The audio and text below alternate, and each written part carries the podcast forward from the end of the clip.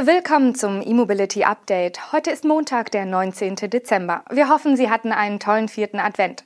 Mit diesen Themen starten wir in die Vorweihnachtswoche.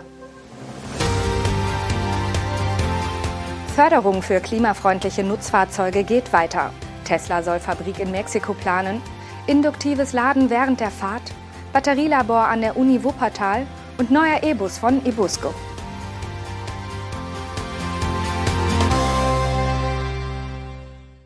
Die Richtlinie zur Förderung von Nutzfahrzeugen mit alternativen Antrieben und der dazugehörigen Tank- und Ladeinfrastruktur wird bis Ende 2026 verlängert. Außerdem wird sowohl das Gesamtbudget des Programms als auch der bewilligungsfähige Höchstbetrag pro Antragsteller erhöht. Das meldet die Bundesagentur NOW, nachdem die Europäische Kommission jetzt grünes Licht für den Schritt gegeben hat. Somit kann das 2021 eingeführte Förderprogramm des Bundesministeriums für Digitales und Verkehr in größerem Umfang in die Verlängerung gehen. Betrug der Höchstbetrag je Antragsteller, Fördergegenstand und Kalenderjahr bisher jeweils 15 Millionen Euro, wird er nun auf 25 Millionen Euro aufgestockt. Beide Angaben sind Nettobeträge.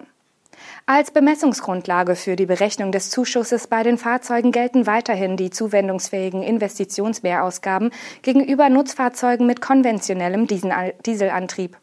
Konkret sind nach wie vor pro Nutzfahrzeug 80 Prozent der Investitionsmehrausgaben förderfähig. Bei der Infrastruktur werden bis zu 80 Prozent der zuwendungsfähigen projektbezogenen Ausgaben erstattet. Machbarkeitsstudien werden zu 50 Prozent gefördert. Beides gilt auch bisher schon. Grundsätzlich stellt das Verkehrsministerium bis zum Jahr 2025 insgesamt rund 1,3 Milliarden Euro für die Förderung der Anschaffung klimafreundlicher Nutzfahrzeuge zur Verfügung. Zusätzlich stehen bis 2025 rund 6,3 Milliarden Euro für den Aufbau oder die Erweiterung von Tank- und Ladeinfrastruktur für Pkw und Lkw bereit. Tesla will seine nächste nordamerikanische Fabrik angeblich in Mexiko errichten. Laut eines lokalen Medienberichts hat Tesla vor diesem Hintergrund bereits ein Grundstück in Santa Catarina im mexikanischen Bundesstaat Nuevo León gekauft. Bewahrheitet sich der Bericht der mexikanischen Zeitung Milenio, wird Tesla die geplante Investition in Santa Catarina Anfang 2023 offiziell machen. Als Quelle nennt das Blatt Informationen, auf die Milenio trotz einer Vertraulichkeitsvereinbarung Zugriff hat. Demnach regelten Tesla und die Regierung des Bundesstaats aktuell letzte Details. Die Anlage solle im Westen der Gemeinde Santa Catarina entstehen. Allerdings schreibt die Zeitung selbst, dass eine Abfrage im öffentlichen Eigentumsregister des Instituts für Katasterwesen noch keinen Hinweis auf einen entsprechenden Kauf durch Tesla enthalte. Tesla-Chef Elon Musk hatte den Gouverneur des mexikanischen Bundesstaates und weitere hochrangige Regionalpolitiker Ende Oktober getroffen. Am 8. Dezember soll der Gouverneur bereits angekündigt haben, dass historische Investitionen bevorstünden. Die Bekanntgabe des Standorts für eine weitere Tesla-Fabrik in Nordamerika war von Elon Musk ursprünglich noch für 2022 angekündigt worden. Zuletzt war die kanadische Provinz Ontario hierfür im Gespräch. Auch im Fall von Kanada beruhen die Hinweise auf Dokumenten, die Verhandlungen zwischen Tesla und der Regionalregierung wiedergeben. In Balingen wird zum ersten Mal in Deutschland eine dynamische drahtlose Ladetechnologie für E-Fahrzeuge in der Praxis getestet. Hauptakteur des Pilotprojekts ist ein Shuttlebus für die Gartenschau 2023, der seine Fahrzeugbatterie während des Fahrens laden soll. Das auf die induktive Ladung von E-Fahrzeugen spezialisierte israelische Unternehmen Electrion wird für das Projekt ein zunächst 400 Meter langes Electric Road System unter dem Asphalt sowie zwei induktive stationäre Ladestationen einrichten.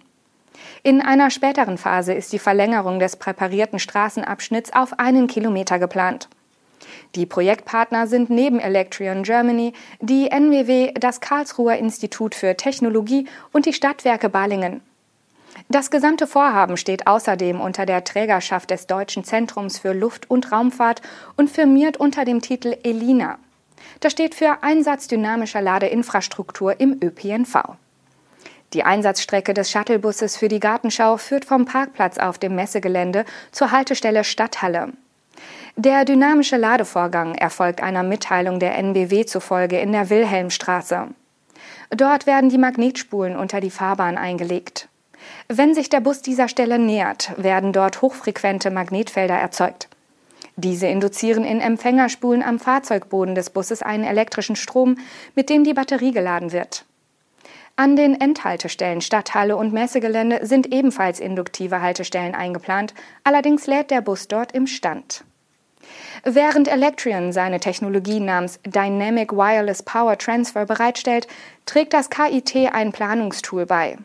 Die Stadtwerke Balingen kümmern sich unterdessen um den Betrieb des Elektrobusses und die NBW um die Projektsteuerung sowie den Aufbau und Betrieb der Ladeinfrastruktur.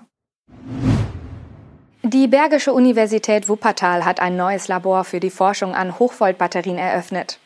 Eine tragende Rolle soll das Labor bei dem kürzlich gestarteten Forschungsprojekt UNIZUB spielen, das die Entwicklung eines Diagnosetools für Batterien vorsieht.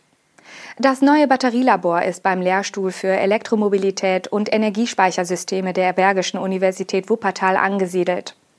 Neben der Kreation des oben genannten Diagnoseinstruments soll sich die Einrichtung unter anderem mit Batteriespeichern befassen, die für die Stabilisierung der Energieversorgungsnetze essentiell sind, wie es heißt. Das auf drei Jahre angelegte UNIZUB-Projekt ist aber erstmal Dreh- und Angelpunkt der Forschung. Das neue Diagnosetool soll an der Realisierung einer nachhaltigen Wertschöpfungskette für Hochvoltbatterien mitwirken. Entstehen soll eine einheitliche Systematik für die Gefährdungsbeurteilung beim Transport von Elektrofahrzeugen per Abschleppwagen und beim zukünftigen Batterierecycling in Autoverwertungsbetrieben. Ebusco präsentiert eine 18 Meter lange Gelenkbusversion seines Elektromodells Ebusco 3.0. Ebenso wie die bereits erhältliche 12 Meter Variante soll auch der lange Stromer mit einem besonders geringen Gewicht punkten. Der Hersteller gibt an, bereits mehrere Aufträge für den Gelenkbus erhalten zu haben. Dieser erhält denselben E-Antrieb wie der 12 Meter lange Ebusco 3.0, sprich ein System aus zwei E-Motoren mit jeweils 125 kW Maximalleistung und einem Gesamtdrehmoment von maximal 22.000 Newtonmeter. Im Boden sind LFP-Batterien verbaut, entweder mit einer Kapazität von 350 oder sogar von 500 Kilowattstunden. Mit dem größeren Akku sollen bis zu 700 Kilometer Reichweite möglich sein. Der 18 Meter Elektrobus besteht wie sein kleineres Pendant zu großen Teilen aus Verbundwerkstoffen, das ihn besonders leicht und effizient machen soll. Ebusco gibt ein Leergewicht von 14,5 Tonnen an. Aufgrund der Leichtbauweise können alle Achsen mit einem einzigen Reifen pro Seite ausgestattet werden. Als maximale Personenzahl nennen die Niederländer 150 Passagiere. Zudem ist der Ebusco 3.0 auf das Depotladen über Nacht ausgelegt. Das war unser E-Mobility Update am heutigen Montag. Mit den spannendsten News und Highlights der Elektromobilität vom Wochenende. Wir wünschen Ihnen einen guten Start in die letzte Arbeitswoche.